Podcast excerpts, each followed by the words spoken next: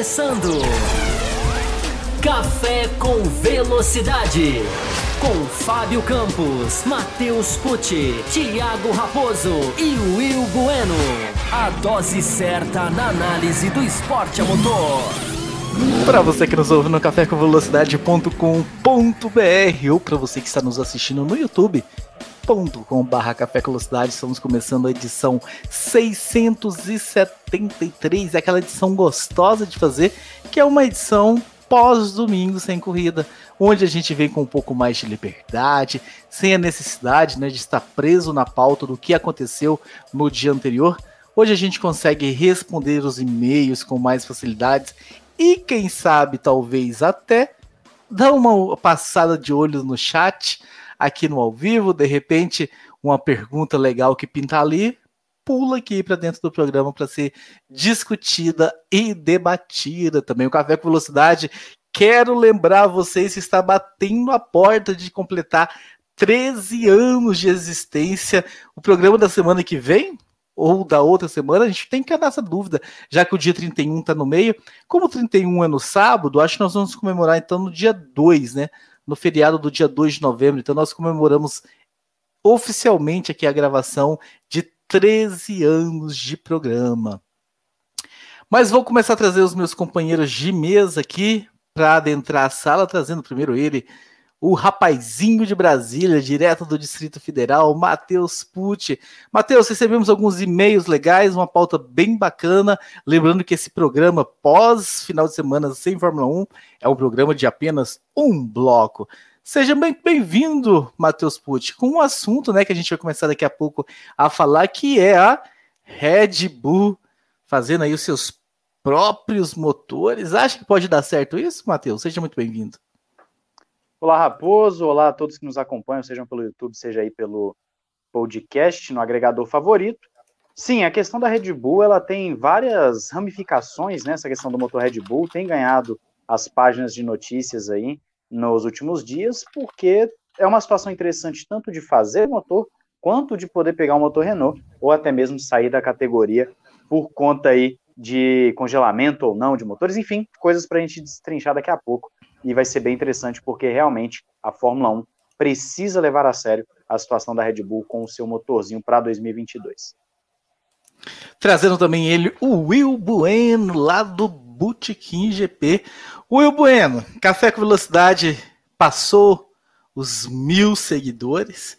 Eu falei que a gente vai ter a possibilidade, inclusive, de trazer perguntas do chat. Sabe por quê, Will Bueno? Agora nós temos o super chat liberado aqui, que é aquela questão que você vai lá e doa, né? Doa lá uma quantidade e a sua pergunta pula aqui para a tela. Então, você que já é um especialista, você que já monetiza em cima do superchat, explique para os nossos ouvintes que talvez estão nos assistindo no ao vivo e ainda não conhece a ferramenta.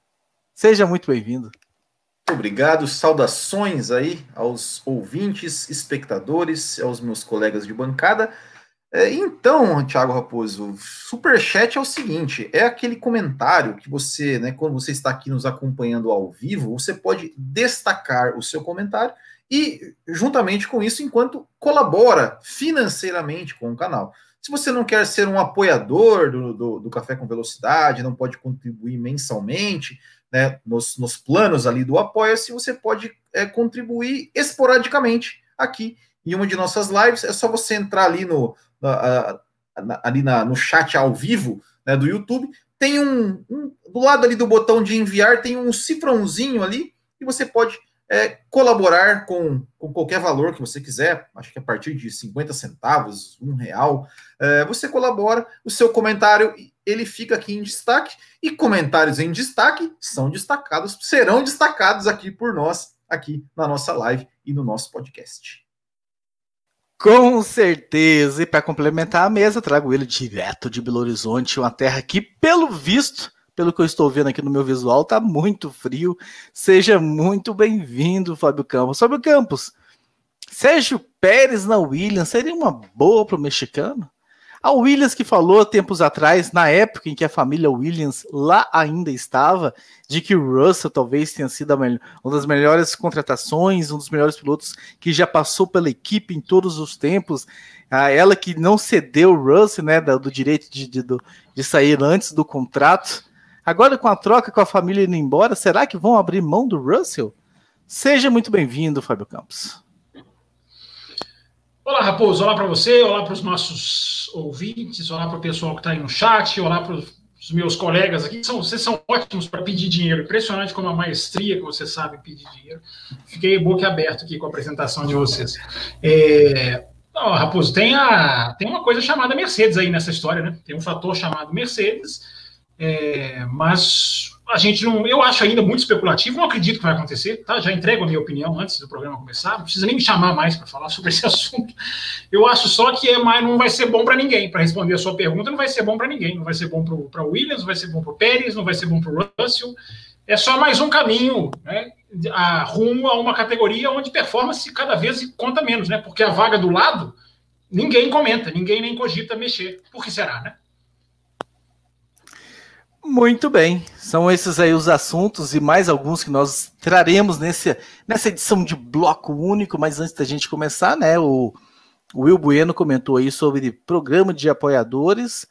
Para você que talvez tenha caído de paraquedas aqui neste programa nessa semana, é a primeira vez que você escuta esse café com velocidade, esses quatro rapazes lindos e bonitos aqui que estão na tela para quem está assistindo no YouTube. Nós temos um programa de apoio no apoia apoia.se barra café com velocidade, você entra lá, você conhece, existem faixas de, de apoios e que tem recompensas, recompensas, por exemplo, programas exclusivos, e eu fui avisado por uma certa pessoa aqui, antes do programa começar, que teremos programa de MotoGP neste final de semana, nessa semana, aliás, porque a MotoGP tá pegando fogo e a MotoGP já teve aí mais algumas etapas, tá se encaminhando para o fim com o campeonato completamente aberto. A Fábio Campos cravou no último programa de que o Mir seria campeão, que o Mir estava lá atrás, e agora o Mir está lá na liderança do campeonato. Eu cravei o Vinhales, que venceu agora há pouco. Eu não falei nada de Mir. Não falei Mir. Eu não falei Foi Mir. o Rins? Não falei. Tinha falado Banhaia eu tinha falado banhar e rins. Eu errei redondamente, mas eu não falei Mir. Embora o Mir seja o favorito, né? Eu achei. Eu, eu, eu, eu, eu, falei Mir, hein? Eu falei. Eu jurava que você tinha falado do Mir. O Mir vai ser campeão. O Mir vai ser campeão sem ganhar a corrida. Vai ser sensacional. É, quinta-feira a gente fala mais sobre isso. Você quer ouvir esse programa, então, sobre o Mir ou não campeão da MotoGP? Entre para o grupo de apoiadores, apoia.se barra Café Velocidade. Mas vou começar nossas discussões, a nossa discussão sobre Fórmula 1. Vamos começar sobre esse assunto a motor da Red Bull, porque nós recebemos um e-mail, os e-mails agora estão aqui na minha mão para a gente ler em tempo real. E-mail do Abel Pereira que diz o seguinte: o Will Bueno. Seria interessante para a Red Bull desenvolver o seu próprio motor, já que estes mesmos estão prestes a mudar, ou voltar à parceria com a Renault? É, é, essa é a pergunta que, que está causando todo, todo o furor né, na Fórmula 1. É, eu acho, eu acho que para a Red Bull é, compensaria, é, é, ou seja, voltar à parceria com a Renault depois de todo, todo esse, esse, esse relacionamento desgastado, é, eu acho que seria, seria digamos, ter que voltar com o rabinho entre as pernas e, enfim, né? Não, não, não, não sei se, se isso daria, é, é, traria bons frutos. Acho que seria dar um passo para trás, né? É, por outro lado, manter o motor Honda né, seria interessante para a Red Bull, porque é um motor que, apesar de ainda não de estar, digamos, não estar perfeito, ainda apresentar alguns problemas, mas mostrou uma evolução. É, o carro venceu corridas, é, tem, tem se evoluído, não tanto quanto a gente esperava, né, para esse ano principalmente, mas seria, seria melhor para a Red Bull por, digamos, é, ser seu próprio fornecedor de motores.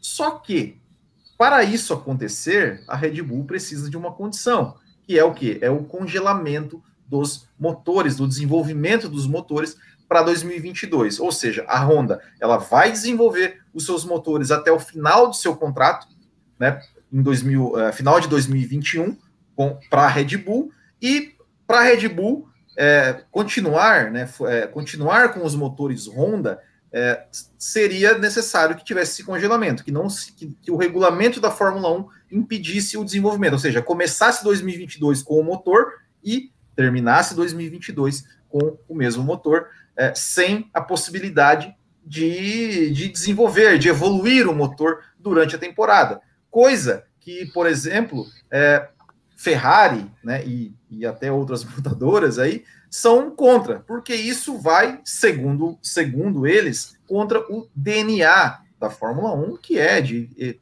sempre manter constantes evoluções tecnológicas, enfim, para que isso possa ser levado né, para tecnologias, para os carros de rua, enfim. É, é, essa, esse é o impasse que a Fórmula 1 tem. Parece que vai ter uma, alguma uma espécie de reunião, alguma coisa, uma conversa sobre isso em Portimão, e vamos aguardar o desenrolar né, dessa história que, enfim, né, vou deixar vocês destrincharem também, porque, como o Matheus mesmo adiantou, né, isso é, gerou ameaça de sair da Fórmula 1, gerou, enfim, toda, toda aquela, aquele, aquele, aquela conversa de bastidores que a gente ouve, sempre ouve, né, ameaças de sair da Fórmula 1, e vamos ver onde é que isso vai parar.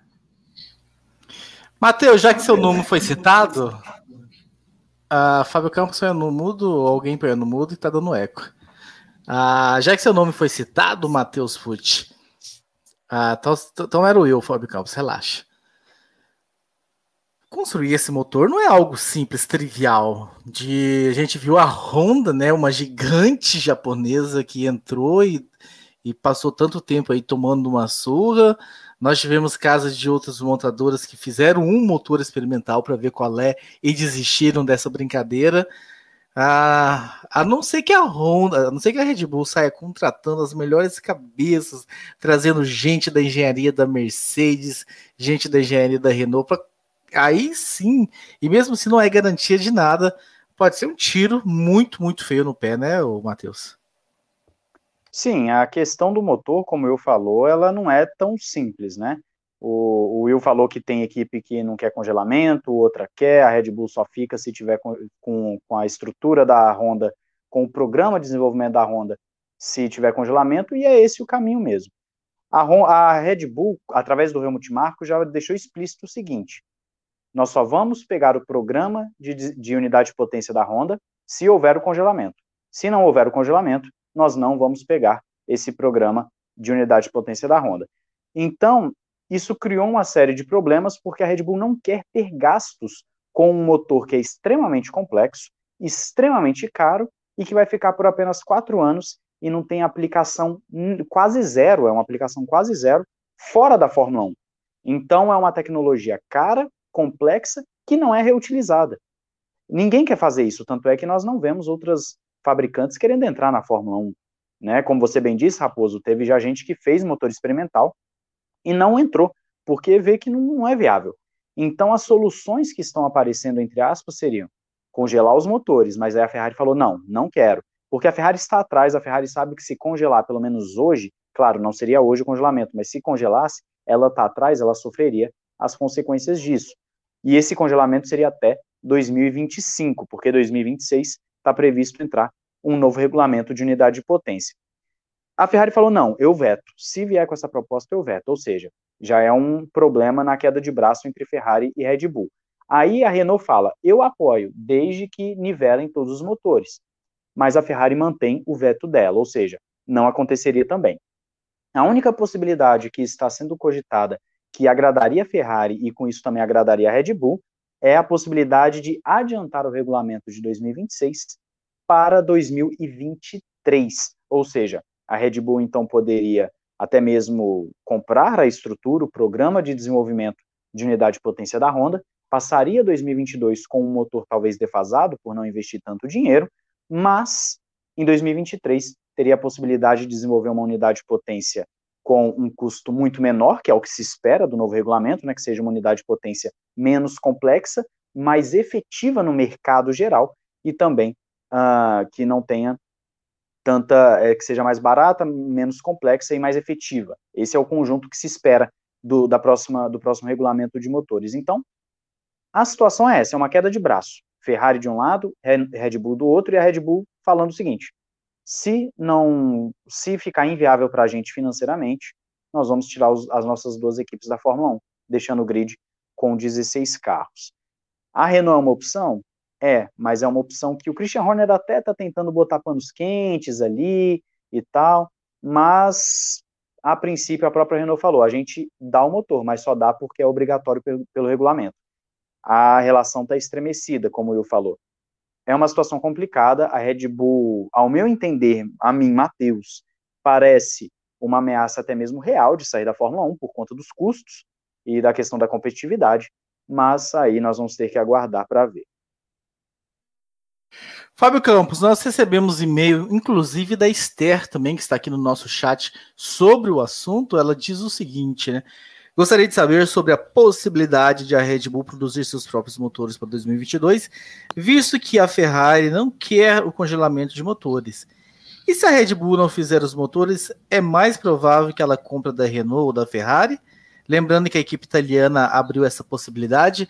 E eu quero trazer, Fábio Campos, para complementar, Alguém disse, se não me engano, no YouTube nosso durante a semana, algo do tipo. Seria bom que a Red Bull saísse para dar esse choque de realidade. Porque se a Fórmula 1 não tomar esse choque de realidade e ficar apenas com 16 carros, parece que nada vai mudar nunca. Sua opinião, Fábio Campos. Bom, vamos lá, vamos, vamos é, por partes, né? Como diria outro. É, primeiro lugar, gente, é, a Red Bull não vai produzir o próprio motor nunca. Nunca porque ela não é uma fábrica de motor, ela não é uma empresa de motor. É, eu acho que é importante as pessoas pensarem o seguinte: você não, motor não é uma peça só que você compra, encaixa no carro e bota ali no cantinho da fábrica. A, a construção de motor envolve uma estrutura, envolve uma, uma fábrica mesmo, envolve know-how, envolve pesquisa em peças, envolve banco de dados, envolve história. Ninguém vai produzir o próprio motor. Ah, os dois já explicaram aí, Matheus e, e o Will. A questão é congelar o motor para que a Red Bull é, use um motor ali que ninguém mexe. Aí ela pega o motor da Honda e vai ali, né? É, é, levando sem que ninguém dispare na frente dela, porque a Red Bull não existe para fazer motor. É, então, essa questão de. É, eu acho que as pessoas acabam embarcando nos, nos, trilhos de pensamento que às vezes tem que parar um pouco para pensar e ver que não existe essa realidade é, é, pegar um motor, se o motor for congelado, e ficar com ele é, até a hora que tiver que decidir mesmo para valer o que, que, a Fórmula 1 vai, vai ser. É, eu acho que essa, essa questão. Eu, eu, como jornalista, Raposo, eu, eu acho que é muito perigoso adotar essa, essa postura do quão, quão pior, melhor. Né? Você torcer para piorar para que melhore. Eu sou profissionalmente eu sou contra adotar essa, essa filosofia, porque uh, você tem que nivelar por cima sempre. Né? É, você não precisava ter, eu entendo quem falou isso, não sei nem se você disse o nome, mas enfim, eu até entendo o raciocínio, né? O choque é, é o choque muitas vezes é necessário, mas porra, um vírus desse não é choque suficiente. É, e esses caras não estão nem aí para choque, não. Esses caras acabaram de colocar 200 milhões de dólares de taxa para receber novas equipes. Esses caras não estão nem aí para choque. Os caras estão aí se o bolso deles está entrando dinheiro ou não. É, então, o choque, o que é choque para nós, não é choque para eles. Eles vão acabar inventando uma maneira de aceitar 16 carros. Eles vão inventar, eles vão inventar um novo qualifying, eles vão inventar um jeito de colocar 16 carros, ou então eles vão ser obrigados a puxar carro de Fórmula 2 para pôr no grid. É, é, o, infelizmente, o, o, o quanto pior, melhor é, na, na Fórmula 1 é muito perigoso, porque periga ficar quanto pior, pior. Porque periga eles aceitarem o pior. Eles aceitam 20 carros a um quarto de século. Né? Há um quarto de século que a Fórmula 1 não tem, não é 20 carros, mas a Fórmula 1 não tem o grid total de 26 carros. Um quarto de século, 25 anos. E os caras aceitam isso, porque o que importa é o bolso deles. Então, é, é, é tem que se sentar e se pensar. Enquanto a Fórmula 1 não sentar e, e fazer um motor para ela, Fórmula 1, vai ficar nesse jogo. A Red Bull quer congelar, os dois, os meninos já explicaram aí perfeitamente, não preciso nem repetir. Um quer que congela, a outra não aceita, porque o motor dele é ruim, porque ela, ela, ela falsificou o motor. É, a outra, não, a quem está ganhando, não aceita mexer nunca, porque não aceita sair da frente, só quer ganhar. Dane-se se ela está ganhando de 30 segundos, de 40 segundos, se a audiência está caindo. É, é, o, jogo é jogado dessa maneira. Enquanto a Fórmula 1 não fizer um motor para ela própria, vai ficar nesse jogo de empurra. Uma, vai, uma pode sair porque não tem motor, a outra não aceita, ninguém quer entrar. Eles não sabem o que, que vão fazer, eles não sabem o caminho tecnológico que eles vão escolher. Eles estão num buraco, um buraco que eles construíram há muito tempo atrás e agora eles não, não sabem como sair.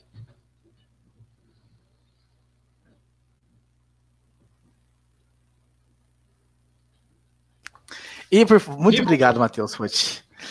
Ah, por falar em buraco, ah, e você acabou de falar do, do vírus, né? Uma preocupação porque a Europa volta a viver muito fortemente a situação do vírus, né? As curvas todas crescendo por lá novamente.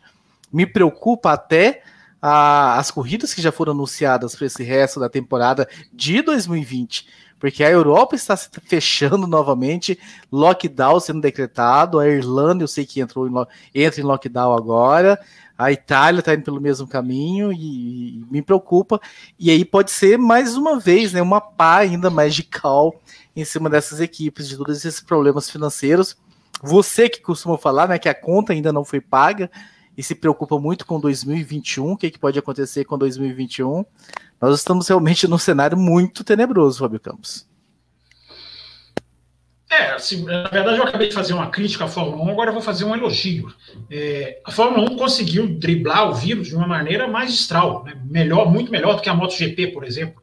Né? A Fórmula 1 conseguiu mostrar, ela conseguiu, ela conseguiu é, é, é porque é, é, um lado que é chato de ficar falando, que é um lado financeiro, que eu sei que quem está aqui no chat, quem está ouvindo, ouvindo o programa, não quer nem saber de mercado de ações, de, de, de, de, de possibilidades de, de investimento, de empréstimo, mas o que a Fórmula 1 fez em 2020 foi mostrar para o mundo financeiro que ela tem ativos muito potentes. Né? E quando uma categoria quebra, é, e ela precisa de empréstimo, ela precisa mostrar ativos. Então, tudo na Fórmula 1 é ativos, as equipes são ativos, os pilotos são ativos, o calendário é um ativo enorme. Então, a Fórmula 1 mostrou esse ano, quando a gente falou lá atrás, né? A Fórmula 1 corre onde quer. Ela mostrou que esse ano ela corre onde quer. Isso é bom para nós fãs? É, claro. Mas é muito mais potente ainda financeiramente, porque se, eu, se a conta vier muito cara, Raposo, isso que você está falando, a, a, na verdade, ela, eu, eu, já vou atualizar o meu discurso. A Fórmula 1 já começou a pagar a conta. Né, antes eu dizia que a conta não tinha chegado. Agora a Fórmula 1 começou a pagar a conta. É, que foi a saída da Honda. Se ficar só na saída da Honda, a conta ficou baratíssima.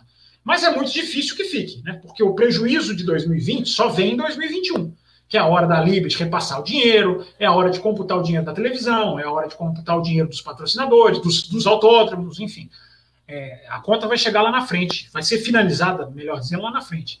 Agora, Raposo, eu não vejo risco, só para responder a sua pergunta, eu não vejo risco de. É, você tem razão, o calendário acaba, acaba ficando. Mas a Fórmula 1 mostrou que ela está conseguindo operar na sua bolha. Então, o risco das, das corridas serem a portões fechados, isso é grande. A Turquia já vendeu ingresso, pode ser que feche os portões. Portugal, que é agora, nesse final de semana, já vendeu ingresso, pode ser que volte atrás. Mas eu, eu acho que as corridas têm tudo para acontecer, porque a Fórmula 1 mostrou que consegue entrar e sair de um país fazendo o serviço direito, fazendo o que tem que fazer para não espalhar o vírus. Muito bem. Will Bueno e Matheus Pucci, algo mais sobre essa questão de motores? Vocês queiram acrescentar aqui para a nossa discussão? Não só na questão da, da, da Red Bull produzir o seu próprio motor, mas essa questão do congelamento que foi proposto? Eu, eu queria dizer o seguinte, é, é interessante que eu estava pensando aqui enquanto o Fábio Campos falava, é, a Fórmula 1 ela conseguiu fazer um grupo de estratégia, de estudo, é, para verificar o que, que precisava para a corrida ser melhor, em termos de downforce, de arrasto aerodinâmico, diminuir o tamanho dos carros, enfim. Eles criaram um grupo, como nós sabemos, e, conseguiram chegar a um resultado, a princípio, claro, nós não vimos os carros na pista prática, mas a princípio um resultado interessante de que seria implementado em 2021 caso não fosse o vírus. E aí eu estou pensando aqui agora, eles não conseguem fazer o mesmo com os motores? Será que eles simplesmente esqueceram dessa questão dos motores? Porque é uma questão trivial. É, como eu disse anteriormente, é, um, é um, a unidade de potência, porque não é só o motor, né? É uma unidade, são várias peças, como até o Campo citou. Uh, ela é muito cara, complexa e tem pouco aproveitamento fora da Fórmula 1. E a Fórmula 1 ela quer ter esse, uh, digamos, essa importância de, de, de, das fabricantes, das fornecedoras de motores terem seu desenvolvimento tecnológico para fora da Fórmula 1 também. E, e a Fórmula 1 simplesmente ainda não chegou com um plano de, olha, vai ser assim ou assado. Ela ainda não conseguiu colocar o pé na mesa ali e falar, olha, vai ser assim, o pé na mesa, não, o pé na porta, né? Chutar ali a porta e falar, olha, vai, vai, tem que ser assim, acabou. Ou então chegar num consenso, é, é, um consenso entre as equipes. Porque se ficar nessa de tem que ser unanimidade, nós sabemos muito bem que a Ferrari tem o poder de veto dela e que aí às vezes uma equipe faz ali para sacanear a outra e enfim, não vai para frente. Ou eles entram num consenso agora e trazem essa esse de 2026 para 2023 e resolve o problema de todo mundo, porque até a Ferrari está aberta a essa possibilidade. A Ferrari, a Mercedes, a Renault, todo mundo está aberto para isso. Ou então nós teremos um problema sério. O Fábio Campos falou: 200 milhões de, agora de taxa para as equipes entrarem. As fornecedoras de motor não querem entrar agora porque é uma tecnologia que não vai ser reaproveitada, é cara, é complexo. Então o que, a Fórmula 1 vai fazer? Ela vai simplesmente esperar chegar 2026 se arrastando, correndo o risco de não ter carro no grid para poder fazer alguma mudança? Poxa, fizeram um trabalho tão bem feito com o regulamento técnico, não conseguem fazer isso com os motores, não conseguem sentar ali com as equipes e falar, olha, vai ser assim, assim, assado e acabou? é uma questão que eu, que eu, que eu, que eu tenho, e vou até passar a palavra para o Fábio Campos aqui, porque talvez ele tenha algo até para nesse sentido para passar de informação. Não, na verdade não é nem informação, é mais uma análise mesmo em cima do que você falou. É, a Fórmula 1 teve a. Nós estamos o quê? Em outubro? É, quando foi a crise da Fórmula 1, março, abril, né? É, o mês 3, 4, ou seja, há seis meses atrás, a Fórmula 1 estava numa situação de sobrevivência. É, ou os caras mudavam, ou eles iam quebrar, ia quebrar todo mundo. Ninguém ia conseguir fazer o carro de 2021 com fábrica fechada. É, então, o que, que os caras fizeram? Os caras pensaram: precisamos sobreviver. Precisaram, eles precisaram pensar no todo. E aí aprovou-se tudo. Aí veio orçamento, né, a limitação de orçamento, veio congelamento de carro. Os caras pensaram em tudo. É, porque os caras estavam discutindo a própria sobrevivência. Essa fase já passou. Os caras já voltaram para o seu modus operandi normal. Ninguém está nem aí para o cara do lado. Né? A, a, verdade é que Honda, né, a Mercedes, a Ferrari e a Renault estão satisfeitíssimas com a saída da Honda. Estão satisfeitíssimas. Por quê? Para elas é vantajoso, elas, elas abocanham mais dinheiro, elas têm um poder político maior. Todo mundo que você fornece motor vira seu subordinado. Você manda em quem você fornece motor. Essa é a estrutura de poder nefasta, hedionda, criada pelo seu Bernie Eccleston. Então, os caras estão se, se vangloriando, se regozijando que só tem três motores. Eles querem que fiquem com dois, eles querem que fiquem com um. Cada um quer ficar só ele com o motor da Fórmula 1. Isso é influência política. Por isso que na hora, na época do vírus, todo mundo decidiu aceitar as mudanças de regra, porque estava todo mundo com medo de morrer. Agora que tá todo mundo voltou ao, ao ao modus operandi normal, embora a crise não tenha passado, os caras só estão olhando para o próprio umbigo. Eu acho que isso responde a sua pergunta, Matheus, porque você tem razão. Era para todo mundo estar tá sentando agora e falando, gente, o que, que nós precisamos em termos de motor para salvar esse negócio? O que, que nós precisamos fazer para o negócio ser bom, para o negócio ser é, é, viável, ser esportivamente equilibrado? Os caras não estão nem aí, vocês dois explicaram muito bem. A Ferrari não vai ceder, porque o motor é, é ruim, aí a Mercedes não quer parar de ganhar, aí a Renault vai ficar jogando jogo de influência dela, para quem ela fornece, para quem ela não fornece. É, é, é, a estrutura de poder que, que, que, vai, que vai, que precisa ser destruída, destroçada, e que a Liberty não conseguiu, né? não conseguiu destruir a, a estrutura de poder. E será que vai conseguir? Será que temos uma luz no fim desse túnel? Porque não parece que existe aí boa vontade de ninguém. A Liberty que entrou aí com uma esperança, né? Entrou fazendo coisas legais, trazendo a internet mais para próximo. Mas quando chegou realmente no, no vamos ver, os motores para o novo regulamento continuaram o mesmo, o poder de veto da Ferrari continuou o mesmo, ou seja, os grandes cânceres da, já que nós estamos aí no Outubro Rosa, né, que faz toda uma campanha e uma, uma atenção sobre câncer de mama, os grandes cânceres da Fórmula 1, que são os motores, que é essa coisa que ninguém consegue produzir e entrar, porque só quem já está produzindo que consegue dominar, e a questão do veto da Ferrari continua. Então eu fico per me perguntando, Will Bueno, será que a Liberty ah, já não começou a perder não a mão e o controle? Não se esqueça dos 200 milhões, hein? Não se esqueçam dos 200 milhões, que é troco. 10 parcelinhas de 20 milhões você está dentro. Sim. Então, não, é, bueno, a Liberty... não, a Liberty, a Liberty, é, é, ela fez tudo o contrário. Quer dizer, tudo não, né? Mas assim, a, as coisas que a gente esperava que fosse mudar na Fórmula 1, que, que ao meu ver eram os principais. Ou seja, é, eu me lembro talvez 2019, participação aqui, que, que numa discussão que, que, até o Fábio Campos falou, a gente estava falando assim, as equipes elas precisam sim ser ouvidas, mas elas não podem, é, é, digamos, é, é deixar tudo na mão delas, porque cada uma só pensa no seu próprio interesse. A Liberty deveria falar assim, ó, é, como o Matheus falou, sentar e conversar. O que, que você acha disso, disso, daquilo? Ah, ok. Pegar ali e falar, gente, vai ser assim vai ser assim, pronto. Mas não, não é, é, não mudou, não mudou os, os, a, a questão dos motores, que, que a era híbrida, né, que tá aí, né, tá, estamos aí a, a, desde 2014, sete temporadas, a Mercedes vai conquistar o seu sétimo campeonato seguido com extrema facilidade, né, porque conseguiu desenvolver aí a, a, os motores híbridos melhor, melhor do que todo mundo, e não só os motores, mas o carro como um todo. Uh, as outras,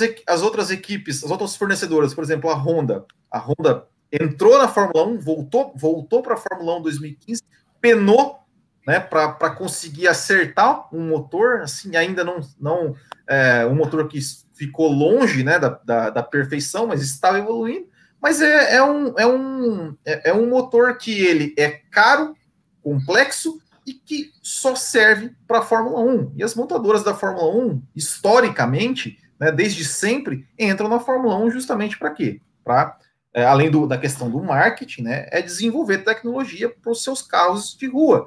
Né, e a Fórmula 1 matou um pouco isso. E aí eu fico, e aí eu fico pensando, qual seria, qual seria a solução entre congelar, congelar os motores e não congelar? Será que existe um meio termo, por exemplo, como fizeram com o túnel de vento? Olha, é, a, a, equipe que está melhor é, é, pior classificada no campeonato ela vai poder desenvolver o motor da, durante a temporada e quem está melhor não? Eu não sei, mas é, é, a Fórmula 1 ela precisa resolver essa, essa questão, porque é, ficar, acho que como o Matheus próprio falou, ficar se arrastando até 2026 com os motores que, que vai ficar né, na mão de três, de três fornecedores, isso se, né, sei lá, né, é, a, a, Renault aí, né, o grupo Renault, né, também já chegou a, a, algum tempo aí ameaçar de sair, falar que talvez não era viável. É, nunca se sabe, né? Nunca se sabe. Com, com todo essa, esse cenário que a gente está, a Fórmula 1 deveria é, adiantar as mudanças, né, principalmente nas unidades de potência, e uma mudança que seja que torne viável financeiramente, é, tecnologicamente e esportivamente, porque senão corre o risco né, de, de ficar, é, de não, não sair dessa mesmice e cada vez. Né, você já pensou se a, se a Red Bull realmente sai? Né? Como, como eu concordo com o Fábio Campos, eu, eu, eu não acho que quanto pior, melhor. Se a Red Bull sair da Fórmula 1, é, é um prejuízo gigantesco. Nós, nós, nós, estamos aqui daqui a pouco discutindo, vamos discutir a questão de Pérez e Russell, é, de forma que, que tanto, tanto um quanto o outro pode ficar sem vaga na Fórmula 1, porque essa vaga, esse número de vagas já é limitadíssimo. Você imagina com 16 carros, sendo que de 20 nós temos do, duas vagas que são cadeiras cativas e podemos ter uma terceira, né? Pelo, pelo que está, pelo que está, é, os rumores que estão dizendo aí, né? Da, da, com relação à Haas. Você imagina com 16 carros. Ou seja, é, seria, seria o pior dos cenários. Então, precisa ser resolvido, precisa achar, achar uma solução, mas que, infelizmente, parece que os, quem está na Fórmula 1 só pensam realmente nos seus próprios interesses e não pensam no bem do esporte, infelizmente. Eu quero, quero só emendar aqui rapidinho, é, nessa linha de raciocínio da gente do que fazer, né? Eu lembrei de um, de um tópico que estava no Twitter, se eu não me engano, eu trouxe aqui alguns programas atrás, é, onde inclusive estava falando com o Sérgio Milani, que está até aqui no chat com a gente, é, e ele falando do, da questão do combustível sintético. Pode ser uma solução para a Fórmula 1? Pode, pode ser uma solução para a Fórmula 1. Tudo aquilo que for mais barato do que agora, menos complexo e mais viável para o mercado, vai ser uma solução para a Fórmula 1. Será que se a Fórmula 1 colocar a, a proposta na mesa, as equipes vão negar uma proposta assim? Ou que seja outra proposta, mas que seja mais barata, mais uh, simples e eficiente mercadologicamente falando? Será que as equipes realmente vão querer manter esses motores? Eu acho que nem a Mercedes quer mais esses motores. A Mercedes que domina a Fórmula 1, nem ela mais deve estar querendo isso. É um custo muito alto. Então, a questão dos motores ela é complexa, ela é, ela vai ainda dar muita discussão, vai gerar ainda muita coisa para a gente trazer aqui, com certeza, para a gente estar tá falando nas redes sociais, porque o futuro da Fórmula 1 depende muito disso. Depende não somente de como vai ser após 2022, com o novo regulamento, se realmente vai atingir o objetivo que se propõe, mas também o que, que vai ser feito dessa unidade de potência e de como a Fórmula 1 vai sobreviver com essa unidade de potência, que com certeza pega uma boa parte do orçamento das equipes. É, aguardemos, aguardemos para ver o que, que, que nos diz. Eu falei, então acho que a, o buraco que a Fórmula 1 se meteu é porque nem o mundo sabe para onde está indo. É, entendeu? A, a Europa é, já baniu o motor híbrido. Já não vai aceitar nem motor híbrido, se não me engano, a partir de 2035, que é mais ou menos amanhã, né? Para esses, esses caras. É, então, a, a, o problema da Fórmula 1, há quantos anos eu falo isso aqui? Né? E tem gente que acha que o discurso é que é repetitivo, e não o problema. É, a Fórmula 1 precisa pensar nela própria. Nessa hora, você tem que parar e fazer qual é o motor que me interessa. E, primeiro, para eu ter a minha estrutura consolidada. Claro que você não vai virar as costas para o resto do mundo. Claro que você equilibra. Mas você não pode falar, vou fazer um motor só, um motor tecnológico. É mais ou menos o que a MotoGP fez. O Sink Header está citando aqui no chat. Eu, eu não canso de falar da MotoGP. A MotoGP deu um passo para trás para depois dar dois, três para frente. O que, que a MotoGP fez? Vou falar bem resumidamente. Encheu o grid de motoquinha é, qualquer, com um desempenho bem pior, e mostrou para a Honda e para a Yamaha: eu não preciso de vocês. Se vocês quiserem sair, vocês vão se embora. Vocês fazem um ótimo negócio para mim. Nós damos muito bem juntos e vocês lucram comigo. É, e aí botou um monte de CRTzinha. Né? Para quê? Para lá na frente conseguir colocar uma central eletrônica pra, padrão que é simplesmente o cérebro da moto. A rua não queria, não sei quem só colocou, meu amigo. Não quer a porta da rua. É que eu tenho uma porta aqui, ó. A porta da rua é serventia da casa. É, e a Fórmula 1 não faz isso. A Fórmula 1 deixa com medo de, de, de, ser quem ela é, com medo de apostar no próprio valor, que é enorme, que é imenso, os caras parecem que não têm noção disso. A Fórmula 1 fica querendo agradar os seus integrantes. Por isso, coloca 200 milhões de dólares de taxa absurda, que é uma coisa absurda. É uma, é, ela não convida ninguém a entrar. Ela está dizendo para o mundo: nós não queremos ninguém. Nós nos encerramos em nós mesmos. A gente se resume a nós mesmos. Então a questão do motor, agora ela está num buraco sem saída, porque ela não sabe para onde ela vai, porque o mundo não sabe para onde ela vai. Porque o Alessandro Agag, da Fórmula E, que é um Bernie Eccleston, no bom sentido, não no mal, foi lá e cravou direitos do motor elétrico para ele, só para ele. Não sei até qual ano. Então a Fórmula 1, meu amigo, dançou, dançou. Então agora eles não sabem para onde eles vão.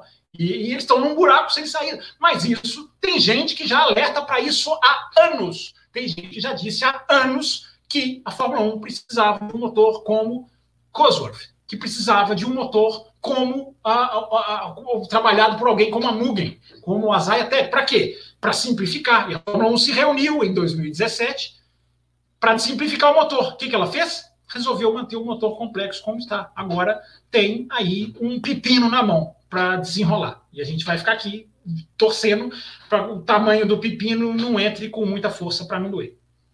Ô, louco! Eu até tremi aqui agora com essa frase. Ah, é, vamos ficar nessa torcida realmente, de que a Fórmula 1 se, se mantenha atraente. Porque a gente já sabe que a temporada 2021 tende a ser o reflexo da temporada 2020 as mudanças do carro de 2022, mas os motores continuam os mesmos e sem novas fornecedoras. Tem essa questão de que o carro cliente dificilmente vai vencer o carro patrão, o fornecedor de motor, então a gente vai ficar bem limitado com apenas três fornecedoras. Mudando de assunto, a Grazi manda o seguinte e-mail pra gente. A Grazi, por ser uma pessoa que já escuta o programa há, há um certo Grande tempo, Grazi. já nos conhece muito bem, é apoiador. A, a Grazi, a Grazi é uma que falou que a Red Bull que saia. Que saia e, e vai tarde, né? Ferrarista. apoiadora, apoiadora de longos tempos. Ah, ela diz o seguinte: olha como ela começa bem o e-mail dela. Olá, Thiago, Will e Campos. E talvez o Matheus. Uma pessoa que conhece, uma pessoa que conhece o programa. Grande Grazi. Isso aí. Só tem uma pergunta. Diante dos rumores da última semana, vocês, Matheus, para você que talvez era a dúvida do programa, ficaria com o Russell ou contrataria o Pérez? Russell sem pensar duas vezes. E não vai. Você, po- você Sem- pode sem- formular também, se você Não, quiser. Po- Posso falar? Não, porque assim, é, é sem pensar duas vezes, não tem? Assim, o Pérez é um bom piloto, sim, mas hoje, olhando o cenário, eu acredito que, ainda mais na questão da Williams, que não disputa título, não disputa nada, é, eu traria um, eu deixaria um piloto jovem, com potencial. A gente já discutiu aqui várias vezes que o Russell não teve ainda um companheiro de equipe para a gente realmente falar, nossa, um comparativo aqui com um super companheiro, mas ainda assim os resultados dele chamam a atenção. Então eu acredito que vale a pena deixar o Russell. Vale a pena deixar ele para 2021. Desenvolver o garoto, né, sabe? Desenvolver a equipe junto com o garoto. O Russell já, já elogiei aqui, vendo aquela série da Netflix, eu falei aqui no programa. Ele tem uma característica de dar feedback, de se importar com o desenvolvimento do carro, de ir na equipe. Um- uma coisa interessante que talvez nem todo piloto faça, né? Então, eu ficaria com o Russell é, pelo potencial que ele tem a ser explorado. O Pérez é um piloto que acredito que ele não tem mais para onde melhorar. Ele é um piloto que ou vai manter a curva dele ou uma hora vai para baixo. Então, é, eu ficaria com o Russell por isso. A juventude, o potencial, é um piloto que chama atenção e que se importa em dar um feedback, em crescer junto com a equipe, em melhorar. E então, assim, realmente eu ficaria com o, o George Russell e com o desconto da Mercedes, do motor da Mercedes né? Tá aí a, a, a escravidão dos motores, tá aí, ó. Eu ainda ficaria com o desconto do, do motor da Mercedes. Fábio Campos, apesar de já ter respondido que não seria bom para ninguém a essa brincadeira aí, e eu vou pedir, obviamente, em respeito à Grazi, já que ela fez a pergunta, um ou outro, que você responda ela.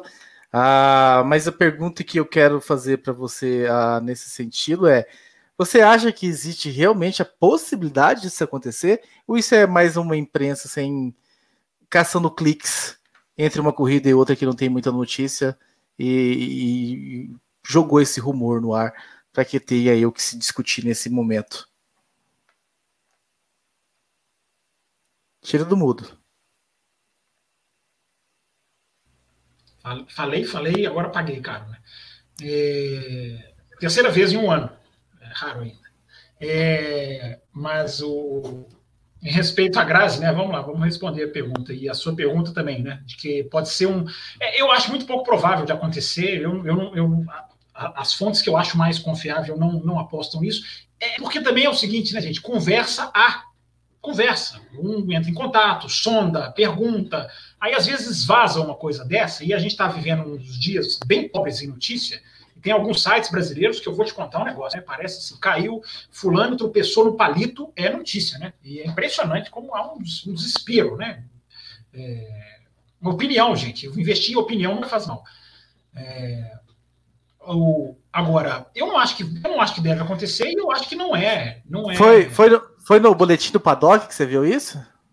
Não, o boletim do Paddock é só fonte confiável. Aliás, o boletim do Paddock, você tem que acompanhar o seguinte: o boletim do Paddock conseguiu entrevistas exclusivas com a, a com o Van Dorn, a Cíntia Venâncio fez entrevista exclusiva com o, o, o Pascal Verlaine e o Stoffel Van Dorn. É, é, é, é, um, é, um site que a gente tem que falar o seguinte, Fábio Campo, onde as mulheres salvam aquele site. É, exato, é boa, verdade. É Débora, Cíntia, Rafa, só, só as mulheres salvam as lives, enfim. É, e o Rubens está aqui hoje, aqui, é, importunando a gente. Mas eu vou lá, eu, eu fico importunando ele lá e ele tem direito de vir aqui importunar a gente.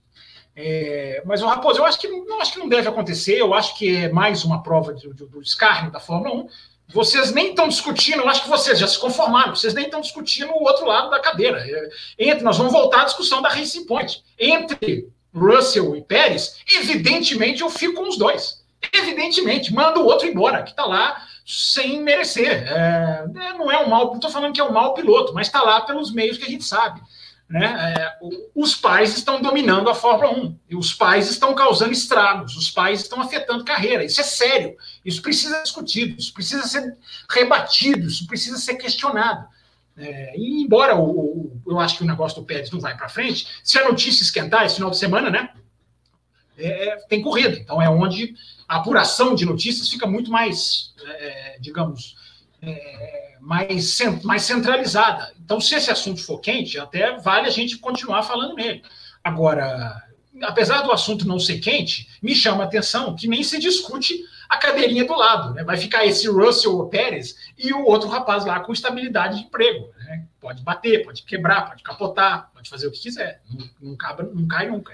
Essa é, é engraçado, né? Só a última coisa para devolver para vocês. Né? É engraçado, né? Eu vejo as pessoas questionando Hamilton ou Schumacher, quem é melhor, tão preocupadas com o nível de pilotagem da Fórmula 1, e aí, quando chega no meio do pelotão, aceitam né, a situação do Stroll, aceitam a situação do Latifi.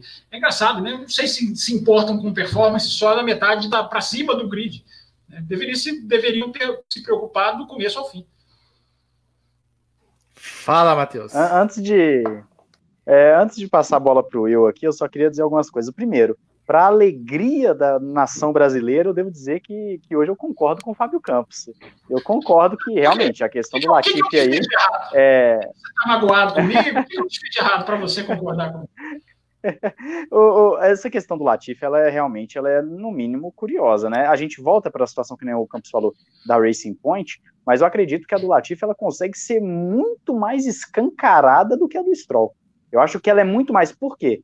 Porque a gente ainda pode entrar numa discussão outra, ah, o Stroll tá marcando ponto. O Latifi, ele não consegue nem cheirar o pé do Russell.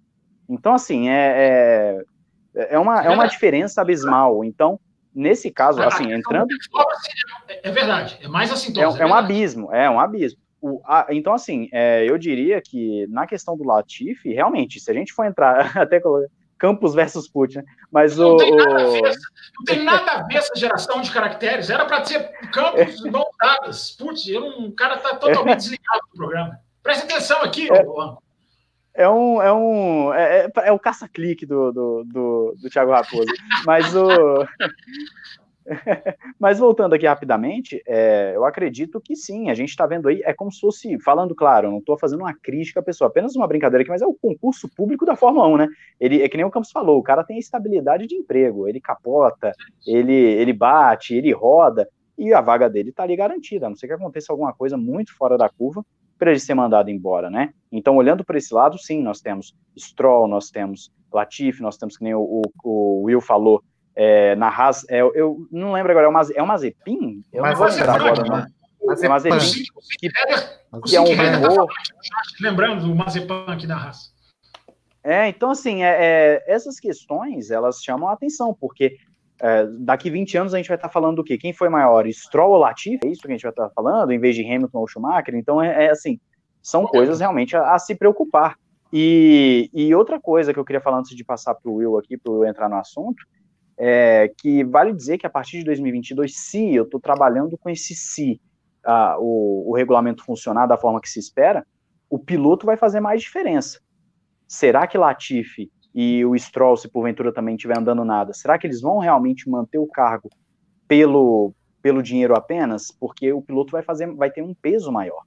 Então, talvez a diferença fique mais, mais acentuada ainda é uma coisa interessante a se pensar também, para a gente lá em 2022, quando estiver no meio da temporada, a gente lembrar disso aqui e falar, peraí, agora a discussão ela se torna até mais importante ainda, porque a diferença de piloto é maior, o braço é maior ainda agora. Então, são coisas que eu acho que são interessantes de falar, e vou passar a bola aqui pro, pro Will Pra ele não ficar ali de escanteio, coitado. A gente, eu, eu entrei na frente dele aqui. Will Bueno, você vai entrar respondendo mais uma pergunta sobre o assunto da nossa querida Esther dos Santos, que está aqui ó, no chat, aqui, conversando com a gente. Ela diz o seguinte: sobre o rumor de Pérez na Williams, seria provavelmente o fim da carreira na Fórmula 1 de Russell, ou ser reserva da Mercedes em 2021 é algo promissor. Qual é a expectativa de vocês quando a dupla de pilotos da Haas então ela já traz o assunto Mazepan também para 2021. Manter o primeiro piloto experiente, os dois novatos ou os dois atuais? Se o Mazepan comprar a equipe, a previsão é de que o jogo mude muito. Então a Esther aí também colaborando, né? As mulheres dando um show de bola, a Esther, a Grazi. Nós temos aqui a nossa querida Thaís nos comentários também, que entrou. Então as mulheres sempre dando um show de bola. Bom, a primeira pergunta com relação ao Russell. É assim, ó, ser reserva, claro que não é, não é, é, é, é pior do que você estar pilotando constantemente no grid. Mas, porém, todavia, é, com essa situação que a gente vive hoje, né, e que, como você bem disse agora há pouco, infelizmente, né, a pandemia aí tá, tá voltando, parece que, que não sabemos quando terá fim, é, né? O Nico Huckenberg, Nico Huckenberg que o diga, né? Ele nem reserva era e pilotou duas vezes, né? Em duas corridas.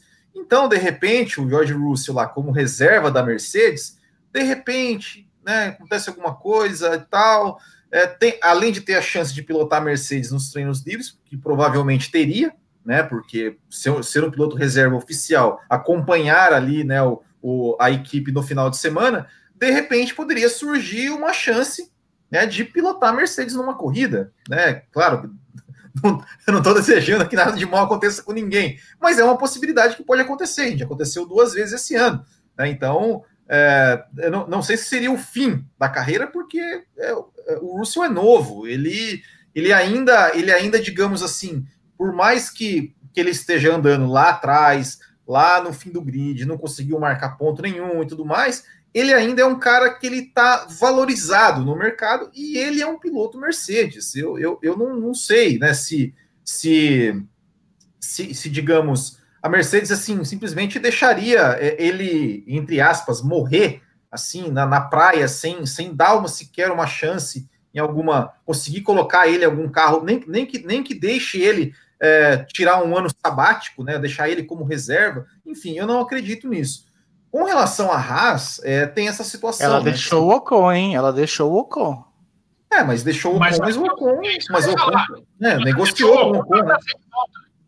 É, ela é. deixou o Ocon para trazer de volta. O Ocon ficou quicando para voltar. Uma coisa é, é você ser com uma montadora debaixo do braço. Aí você está tranquilo. Agora, outra coisa é você ser piloto reserva, como é engraçado, né? Eu vejo as pessoas vibrando, né? É, Pietro Fittipaldi, reserva da Haas, Sérgio Sete Câmara, isso não serve para nada, nada. A carreira dos caras não tem a menor chance, tem o menor futuro. Ser piloto reserva é o fim da sua carreira. Acaba a sua carreira na Fórmula 1, porque a Fórmula 1 não nem testa mais. O Will vai se lembrar, o Will só lembra de coisa velha, como que ser piloto de teste salvou a carreira do Panis. Né, o Panis passou o ano 2000 sendo piloto de teste, testou tão bem, deu tanto feedback para a McLaren, que a BAR foi lá e contratou ele. Isso não existe mais, porque a Fórmula 1 é, são os engenheiros que desenvolvem tudo, ao contrário da MotoGP, em que você põe grandes nomes como piloto de teste e os caras dão resultado. Está lá o Pedrosa fazendo a KTM subir, está lá o Lourenço puxando a Yamaha. Os caras influenciam no desenvolvimento do negócio e fazem parte do jogo. Agora vai o meu visioso, ser piloto de teste também, pelo visto. Na Fórmula 1, ser piloto de testes é, é acabar a sua carreira, a não ser que você seja um piloto de uma montadora. Aí você fica esperando para ser empurrado de volta para o grid. Todo mundo sabia que o Ocon ia voltar para o grid, em algum lugar, em alguma hora. Todo mundo sabia. Isso. E agora, complementando, sobre a Haas, é, tem essa questão, né? Se, se realmente né, o, o, o, o Mazepai lá vai, vai comprar ou vai botar dinheiro, vai botar dinheiro na equipe, né, é uma vaga, é uma vaga, é uma cadeirinha cativa que vai ter lá. E assim, eu não tô, eu assim, eu não tô aqui questionando ou, ou julgando a qualidade técnica do, do, né, do, do, do piloto, porque é, anda na Fórmula 2 e nunca foi para a Fórmula 1, vai, vai, mas vai ter a cadeirinha cativa. É, agora, sobre a outra vaga, né? Eu, eu, sinceramente não entendo, né? Porque a Haas é, mantém, né? O Grosjean, Magnussen tanto tempo assim. Apesar, é, eu sinceramente não acho o Magnussen, meu Deus, eu acho, eu acho que o Grosjean já já tá fazendo hora extra demais, né? O Magnussen, ele ainda é rápido, ele ainda entrega de vez em quando, é, e eu acho que é bem capaz dele, dele ser mantido. É, e, e, e, aquilo que a gente falou, né, cara? É, as vagas, as vagas limitadíssimas, né? Uma outra vaga aí que também parece que, que, que é, é o Kimi Raikkonen, que não vai se aposentar, ou seja, é uma vaga também que poderia até ser é, é, possível para o Sérgio Pérez, uma vaga na Alfa Romeo, também também não, não vai ter, né? Então é, é esse problema, né? Ou seja, a gente já tem. Ah, vai ficar muita gente boa de fora, Will. Hã? Vai ficar muita gente boa de fora. Vai Sim, ficar muito é... piloto Não tem vaga. É, é uma, é, é uma Fórmula 1 que tem, que tem é, poucas vagas, e se, e se é, entrar lá o, o, o, Mazepai, o Mazepai lá para comprar uma vaga, você mais de 10% das vagas cadeiras cativas, né? Ou seja, Realmente, realmente Sim. é difícil. Quem está ganhando com isso, rapidamente, viu, Raposo? Quem está ganhando com isso, para passar para o Matheus, Matheus pediu a palavra aqui. É, quem está ganhando com isso é a Fórmula E. A Fórmula E, por isso que a Fórmula E é uma. É um, é, além de tudo certinho que ela está fazendo, ela tem corridas que são gostosas de você ver. É a corrida que tem ultrapassagem, tem disputa roda com roda. Tem lá suas bobeiras lá de, de, de, de energia, de push to pass, mas isso não destrói a corrida. Não é Stock Car. É, o espetáculo é legal os talentos os talentos estão indo para lá e, e, a, categoria está ficando rica. Então a, a, a, a, falha da Fórmula 1 está sendo muito, digamos, é, é, é, proveitosa para a Fórmula E. Que é para lá que esses caras vão. É para lá que esses caras vão. Eu, estava eu tava falando, eu tava pensando aqui enquanto o, vocês estavam falando o seguinte: falaram de feedback de piloto etc., que hoje em dia não se testa mais tanto, né? Mas tem uma coisa curiosa, não sei se vocês acompanharam esses dias, uh, mas o, a, a, Racing Point pegou o feedback que o Huckenberg deu naquelas duas oportunidades que ele teve em Silverstone e começou a olhar o desenvolvimento do carro em cima do feedback dele. Não foi nem do Stroll nem do Pérez, foi em cima do, do feedback do Huckenberg. Eles falam, eles até na, na notícia que saiu até falaram que eles nem estavam planejando assim fazer uma atualização, mas vão fazer por conta do feedback dele. Ou fizeram, né? Não sei se já trouxe ou se vai trazer. Então, assim, o cara, o, o cara tem um, um, a mais ali que os outros dois não têm. E mesmo assim fica de fora no grid. Né? Mesmo assim, o cara fica de fora. Um piloto que eu falo aqui várias vezes, e que eu acho que a gente até. Não vou dizer a gente, mas no geral, a Fórmula 1 geral, não vejo as pessoas falando tanto, que para mim não corre nada é o Giovinazzi. E tá lá também. E o Giovinazzi nem cadeira cativa é. Então, assim, é, é para mim é pior ainda. Esse, esse já está desempregado, Matheus. Esse já está desempregado. É, esse eu já... também acho que ele. Eu acho que o Schumacher entra no lugar dele. Eu, eu acho que é quase certo que o Schumacher entra no lugar dele. Mas o. Mas assim, essa questão do Pérez é interessante. Como o feeling do piloto, o feedback do piloto, ele ainda faz, ele ainda faz diferença. Ainda chega ali faz diferença, mesmo não tendo os testes, e você vê a diferença. O Huckenberg ele conseguiu dar um feedback que o Pérez e o Stroll que estão lá, o Stroll há duas, há duas temporadas, né, vai dar duas temporadas, e o Pérez já há mais tempo, não conseguem entregar. Isso é interessante. E tinha uma outra coisa que eu queria falar também, que eu confesso que me fugiu agora. Eu queria falar alguma coisa, mas me fugiu. Se eu lembrar aqui, depois eu falo, mas me fugiu mesmo. Aos 58 minutos, eu acho que o senhor não terá tempo de lembrar e falar, porque nós já estamos encaminhando para o fim desse programa. Semana que vem, pista nova na área. Não, não, não passa? Não, tá, estava vetado. Pista nova vindo pela frente. A gente pode passar um pouquinho, porque eu vou perguntar para o Fábio Campos o seguinte: Fábio Campos, você, que é o contrário desses dois cidadãos aqui de baixo, conhece Portimão? que, que você pode falar para a galera? O que, que pode acontecer neste próximo final de semana naquela pista? Raposo, eu vou na quinta-feira, eu vou te falar o que, que, pode acontecer com as motos, tá? Já vai ficar aqui de teaser para a gente colocar na pauta de quinta-feira. Que eu vou falar uma coisa que é mais surpreendente ainda. Mas como o assunto aqui agora. Mas, é, mas, mas parece que na quinta-feira é só para apoiador, né, Fábio Campos? Só para apoiadores na faixa ah, do, do, dos 15 para cima. Dá tempo, dá tempo de você apoiar, dá tempo de você participar, porque não só bloco de MotoGP, de MotoGP depois vem bloco de Fórmula Indy, depois tem bloco de, de, de Fórmula E, quando a Fórmula E já estiver voltando, enfim, depois tem bloco de outras categorias também. É, Fórmula 2. 2 Fórmula 2, o bloco de Fórmula E vem antes, de Fórmula 2 vem antes do, do final do campeonato para a gente fazer um desenho. O Will vai, o Will vai participar desse, senão vai ser demitido. O Will vai Será? estar no bloco de Fórmula é, vai, vai ter que participar. Ele assiste tudo, ele conhece, ele sabe os caras todos, ele vai ter que fazer um bloco com a gente. Não está no contrato dele, mas a gente emenda o contrato, a gente faz uma, brecha. Agora, para a moto, para a Fórmula 1, Raposo, eu acho que vai ser muito, é muito legal essas pistas com elevação, né?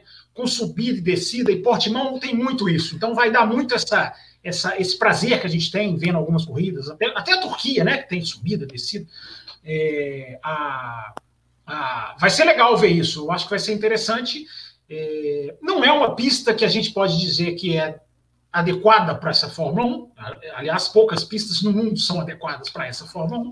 Mas é como a gente viu o Mugello, né? Mugello também não era. E Mugello deu ali justamente por não ter referência, por ser uma pista apertada, por, por aquele excesso de relargada, deu, deu um, uma, uma, uma, um show interessante para a gente ver, minimamente interessante, sem dúvida nenhuma. Então, eu acho que Mugello pode ser, Mugello não, Portimão pode ser isso também. Agora, a pista é linda de assistir corrida, é linda, porque é cheia de subida e descida, e vai, vai, vai dar um visual, mais ou menos como o Mugello também, vai dar um visual muito, muito, muito bacana. E quem sabe uma boa corrida, justamente por esses fatores, né? De, de do desconhecimento, de estratégia, né? O frio, que tem sido uma.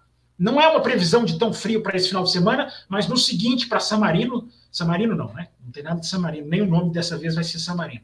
É, Imola. É, aí, uma, aí o frio vai, pode ser um problema maior. Mas não é uma Fórmula 1 que vai correr no calor. Então vamos ver também como que isso vai, vai influenciar nesse final de semana. Agora, eu, eu prevejo, Raposo, um espetáculo muito bonito, pelo menos visualmente. Não é o que a gente e quer. Vamos torcer. Corridas boas. Diga, fala. E, e, e vamos torcer para chover sexta-feira toda? Cancelar não, os dois treinos livres? Chover não, chover, névoa, é, lava do vulcão, tem que, tem que, tem que ter tudo isso na sexta-feira.